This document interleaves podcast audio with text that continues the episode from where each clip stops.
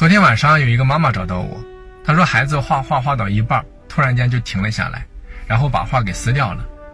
当时她很惊讶，就问孩子为什么要撕掉。孩子说画的那么丑，明天上课的时候老师肯定又要当着同学的面批评我。然后越说越委屈，最后就哭了起来。那这个妈妈就赶紧安慰孩子，她说没事没事，画的不好就不好呗，明天我替你给老师解释一下，这样他就不会批评你了。结果孩子听完之后哭得更凶了，当时他就很不理解，然后就问我，遇到这种情况该怎么去安慰孩子呢？其实每次遇到这种情况的时候啊，很多父母就觉得孩子最需要的是几句暖心的安慰话，但其实不然。如果说我们拿着这样的话去安慰孩子，你会发现根本就没用的。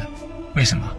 当我们告诉孩子没事，画的不好就不好呗，明天我替你给老师解释一下，这就是在告诉孩子。啊，那我只能无奈的接受那一个不好的自己了，啊，我只能这样安慰自己了，这是错误的，这不是孩子最想要的。所以说，这个时候父母一定要看到孩子内心的更深层次的需求，也就是他内心最渴望的是什么。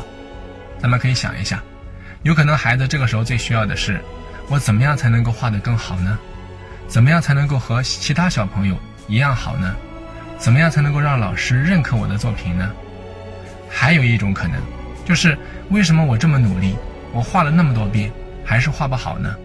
我怎么这么笨呢？我怎么样才能够改变这种现状呢？这才是孩子内心里面真真正正需要的。如果父母看不到这一层需求，那么你就没办法和孩子产生共鸣，进而呢安慰他。这个时候，父母要做两件事情：一是看到孩子内心的真正渴望，然后说出来，儿子。其实妈妈知道你特别想证明自己，你是一个非常有上进心的孩子，所以说你才希望得到老师的认可，才希望画的和其他小朋友一样好，这一点做得非常好，妈妈觉得你很棒，这就是看到孩子内心的渴望。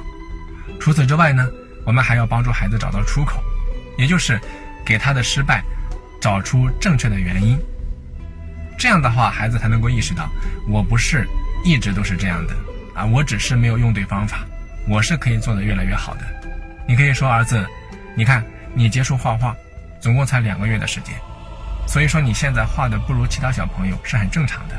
只要你愿意坚持，只要你用对方法，你一定是可以画的比他们更好的。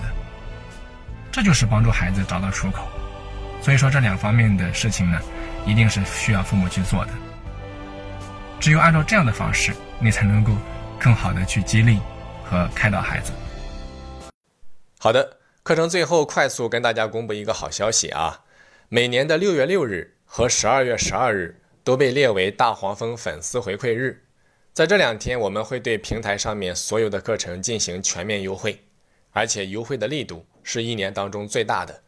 所以，如果想要学习更多的家庭教育课程，可以关注微信公众号“家族复兴”。我再来重复一遍啊！